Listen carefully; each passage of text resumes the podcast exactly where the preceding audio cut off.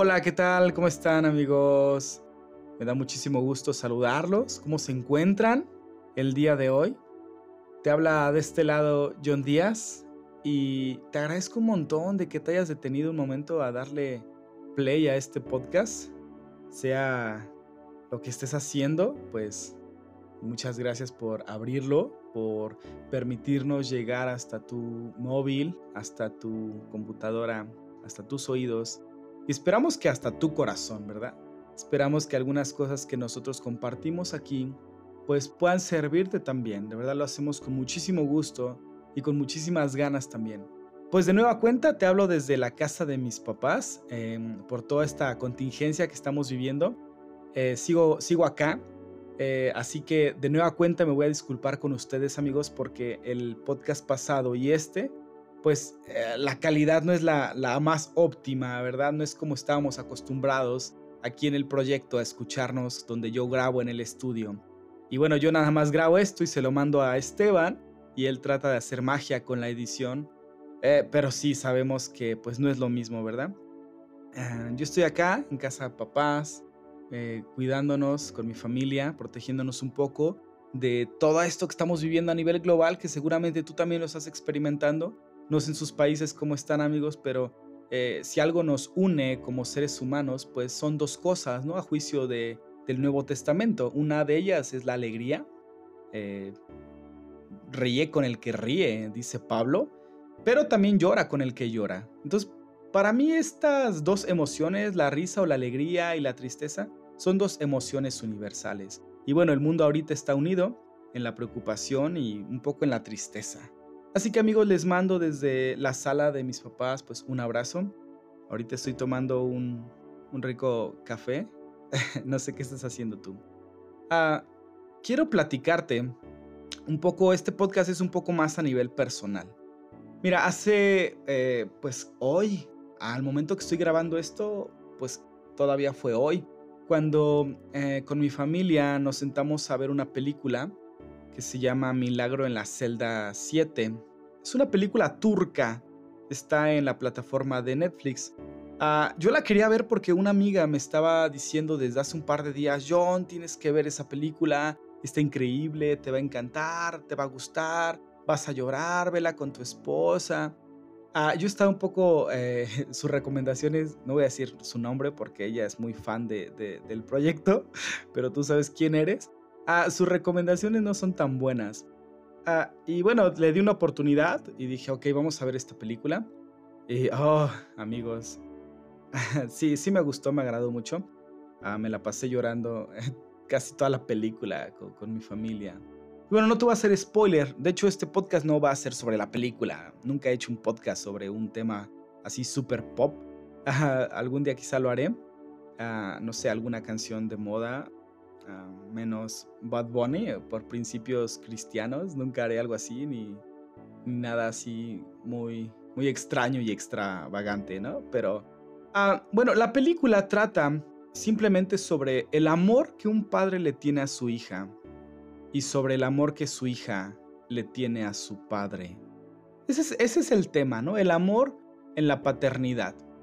Ah, bueno, quizá no lo sepas, pero bueno, yo tengo 28 años y, este año cumplo 5 años de casado. Sí, ya se me casé bien, bien jovencito. Ah, y con Karen, eh, que es mi esposa, pues Dios nos ha permitido tener dos hijas. Con Karen eh, hemos traído al mundo a Sofía, que tiene 3 años, y a Geset, que apenas va a cumplir 5 meses. Mira, yo estoy ah, bien contento, de verdad tiene unos años que vivo en la nube, ¿no? Que vivo en la luna, como decimos aquí, ¿no? Ah, ¿Por qué? Porque mira, en mi familia abundan los hombres. O sea, puro vato ahí en mi familia. Yo tengo, por ejemplo, dos hermanos, Abdiel y Alejandro. Abdiel ya lo hemos escuchado aquí en el proyecto y Alejandro pues es el más chico. Y en mi familia pues en general somos casi puros primos. O sea, yo he vivido en un ambiente mm, totalmente varonil, ¿no? Por así decirlo. Y, cuando supe o cuando supimos que íbamos a ser padres, Karen me preguntaba muy seguido, oye, a la primera vez me decía, ¿qué quieres que sea? ¿Tú qué prefieres? Y yo le decía, ay, me gustaría que fuera niña. y nace Sofía, ¿no? Y cuando estábamos esperando al segundo bebé, también me hizo la misma pregunta. Me dijo, oye, John, ¿qué quieres? Y le dije, ay, lo que sea, está bien, ya tengo a la niña, pues a lo mejor un niño estaría padre eh, para tener la parejita. Ah, pero yo en mi corazón, yo sí quería una niña. Yo dije, wow, a mí me encantó, me fascinó la experiencia de tener una niña. Y bueno, y nació Geset, ¿no? Ah, toda mi infancia siempre fuimos nosotros eh, los tres hijos, mis hermanos y yo, y mi papá. Y en la casa vivíamos cuatro hombres y mi mamá, ¿no? Siempre le echábamos montón ahí a, mi mamá, pobrecita. Ah, pero ahora creo que le estoy pagando porque ahora yo vivo con tres mujeres, ¿no? Y a partir de esta experiencia de mi paternidad con dos, con dos mujercitas y con mi esposa, a partir de estos años, de hace casi cinco años para acá, ahora yo veo el mundo con ojos femeninos. Es bien interesante para mí experimentar un cambio en mi cosmovisión. Porque antes obviamente yo veía el mundo con ojos masculinos, no solamente porque yo soy hombre, sino porque me crié con muchos hombres, ¿no? Ah, pero ahora, para mí el mundo eh, es color rosa, ¿no? O, debe ser color rosa. Y no por esto de rosa mujeres, eh, azul niños, ¿no? Ah, no, simplemente que pues es el color con el cual decoramos nuestra casa, el cual que le gusta a las nenas, ah, todo es rosa, eh, todo es bonito. Creo que ahora ya aprecio mucho más el color rosa, ¿no? De hecho, le digo a Karen que me gustaría tener una camisa rosa. Pero para mí ahora el mundo, yo como lo veo ahora con, con ojos más femeninos, para mí ahora el mundo debe ser un lugar propicio y adecuado para que Sofía y Geset crezcan de la mejor manera posible. Mira, por ejemplo, voy en el metro o en el camión, ¿no? Y digo, no, esto está mal, debería haber más lugares para mujeres. Debería haber más lugares o más vagones en el metro para mujeres, ¿no? Y digo, ah, no, las mujeres deberían gobernar, ¿no? Deberíamos tener una mujer presidente. Ah, deberíamos tener más espacios para mujeres y las mujeres y las mujeres y las niñas y las niñas. O sea, así me conduzco ahora y así pienso por, mi rol que ahora estoy cumpliendo, ¿no? Ahora mi mentalidad siempre es, todo debe ser mejor para ellas, ¿no? Ese es mi sentir, es por mi instinto paterno, ¿no? Eh, y bueno, la verdad es que Karen, mi esposa, y, Sofía y Geset son mi locura, son mi debilidad. Mira, querido, eh, en este tiempo de pandemia, en ese tiempo de incertidumbre, ah, yo solamente quiero compartirte el día de hoy algo bien sencillo. Mira, cualquier padre o cualquier madre que me esté escuchando en este momento se, se va a sentir identificado o, o identificada a la primera. Pero nosotros como padres queremos lo mejor para nuestros hijos. De verdad. O sea, a partir de que soy padre, ahora entiendo esas frases que mamá me decía de, cuando seas papá, John, vas a entender, ¿no? Y cuando eres joven dices, Ah, ok, sí, ya, mi mamá, ¿no? Sí, mamá, ok, lo voy a entender un día, pero la verdad es que le das por su lado. Pero a partir de que soy padre, puedo entender mucho más algunos aspectos de Dios que antes me eran desconocidos.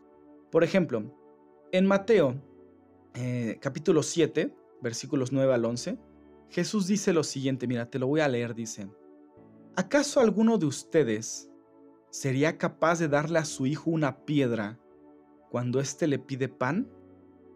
¿O eres capaz de darle una culebra cuando te pide un pescado? Pues ustedes que son malos saben dar buenas cosas a sus hijos, cuanto más su Padre que está en el cielo dará buenas cosas a quienes se las pidan. Ese texto, ah, pues es parte del Sermón del Monte y uno lo lee y dice, oh, qué padre, sí, pues a quién se le ocurriría hacer eso. Pero una madre, un padre, entiende perfectamente lo que está hablando Jesús. Mira, yo no soy el mejor padre. He cometido muchos errores, tanto errores pequeños como errores ya más considerables. A ver, por ejemplo, un error pequeño que yo llegué a cometer, a ver, ah, eh, poner un pañal al revés, sí, un error que cometí. A, la hora de cambiar, eh, no calculé la mercancía que había venido y, llegué a manchar sábanas, cobijas, de todo. Ese es un error pues, pequeño si lo quieres ver así. Otro error, pequeño, pues no sé, era ponerle ropa que no combinaba ¿no? A, mi nena o peinar a Sofía con una colita chueca, todo eso, ¿no? Ahora, he tenido errores ya más considerables. Por ejemplo, a Sofía se me llegó a caer de la carriola, ¿no? De cabeza, de la cama. Eh, he llegado quizá a avergonzar a, Sofía en público. O, una vez le di de comer algo que no debía, ¿no? Ah, y bueno, hasta ahí voy a llegar, hay otros errores. Pero, pero bueno, lo, que quiero decirte es que no soy el mejor padre. O sea, trato de ser un padre muy presente. Eh, y, asumo mi paternidad con muchísima responsabilidad, ¿no? Como yo lo entiendo. Ah, mi trabajo de pastor y de maestro a, mí me permite pasar muchísimo tiempo en casa. Ah, y sí, pese a que soy pecador y soy malo, como dice Jesús, soy muy creativo a la hora de jugar con Sophie, por ejemplo, ¿no? Yo te podría no sé, contar eh, todas las veces eh, que yo me he desvelado arrullando a alguna de mis hijas, ¿no? Las veces que yo me he arrodillado a consolar, a limpiar una lágrima. Eh, no sé, he cambiado cientos de pañales, he preparado cientos de desayunos. Sé lo que es la paternidad, ¿no? Pero veo el texto y Jesús me dice, John, tú eres malo, tú eres pecador. Y pese a eso, tú no te atreverías a dar una serpiente a tus hijos en vez de un pescado, ¿no? O veneno en vez de leche, o una piedra en vez de pan.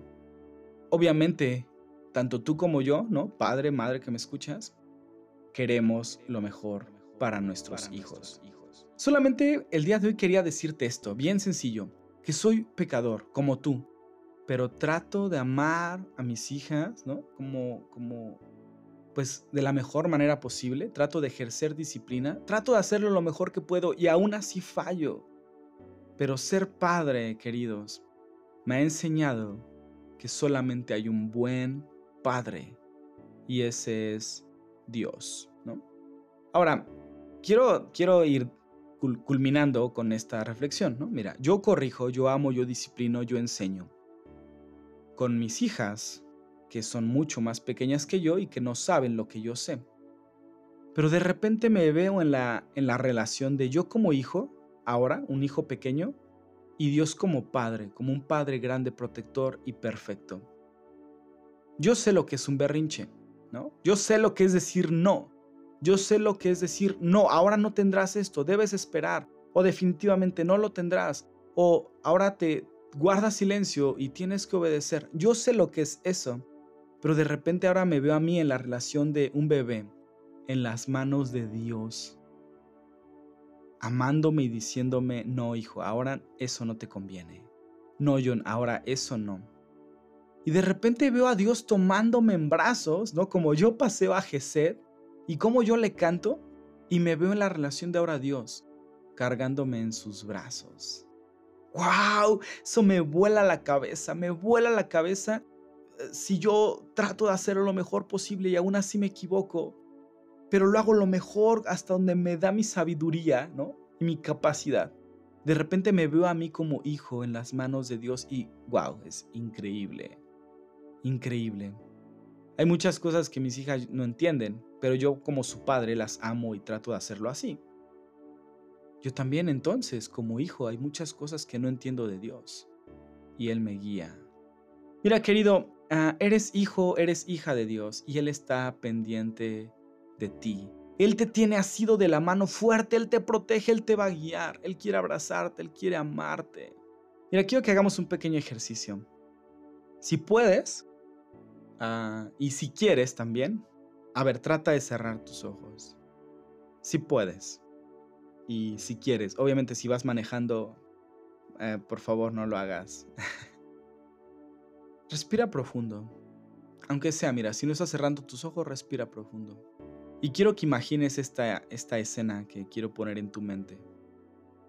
Si eres padre o eres madre, me vas a entender a la primera. Ah, si no eres madre eh, o padre, pues vas a necesitar un poquito más de imaginación. Pero imagina que tú eres un niño pequeño, eres una niña pequeña. y que tú y Dios van a cruzar una calle. Una calle llena de autos, una calle llena de personas, de motociclistas descuidados. Y de repente tú y Dios deben cruzar cuando el semáforo está en verde, pero el semáforo no sirve. Y tú eres pequeño y tú no sabes qué está pasando. Pero papá, que es Dios, te dirige, Él te guía. A veces de repente te tiene que jalar porque tienes que apresurar el paso. De repente el tránsito empieza a incrementar y se han quedado varados en medio del semáforo y todavía les falta otro tramo por, cruzar. De repente la situación se empieza a poner un poco más violenta. Hay un choque por allá, los carros derrapan, empieza a llover. Y es ahí cuando Dios te va a poner en sus brazos y te va a llevar del otro lado. Así que tranquilo, tranquila. Terminan cruzando con bien. A ver, respira. Ok, abre tus ojos si es que los, si, es que los cerraste. Mira, este mensaje va para aquellos que somos gente descuidada, gente ansiosa, gente con temores. Quiero decirte el día de hoy, tienes un padre. Un padre que, a diferencia de mí, o a diferencia de tu propio padre, o a diferencia de, tú, de ti, perdón, que eres padre o madre y que a veces te equivocas, Dios nunca se equivoca, Él es perfecto. Él sabe lo que necesitas. Este mensaje también va para aquellos que no han tenido un papá o no han tenido una mamá y no saben lo que es un abrazo, un afecto paterno, materno.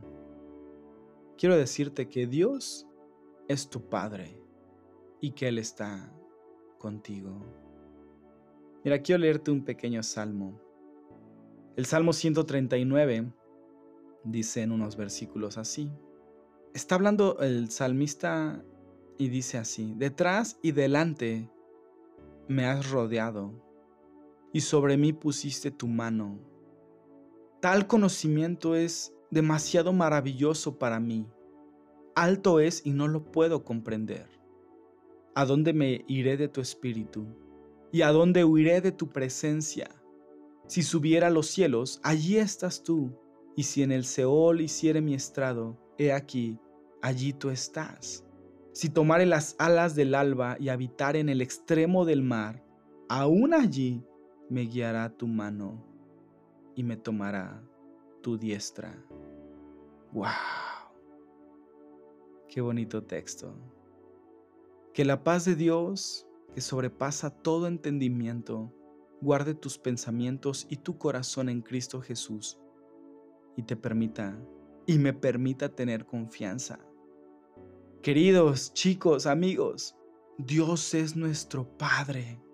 Un Padre bueno, un Padre maravilloso, un Padre que sabe todas nuestras necesidades y que está al pendiente de nosotros.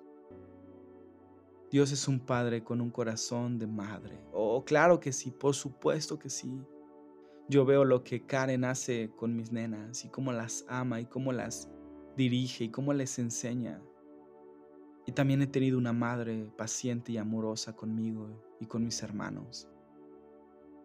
Y en mi experiencia familiar yo descubro que Dios es padre con un corazón de mamá, con un corazón delicado Ánimo amigos.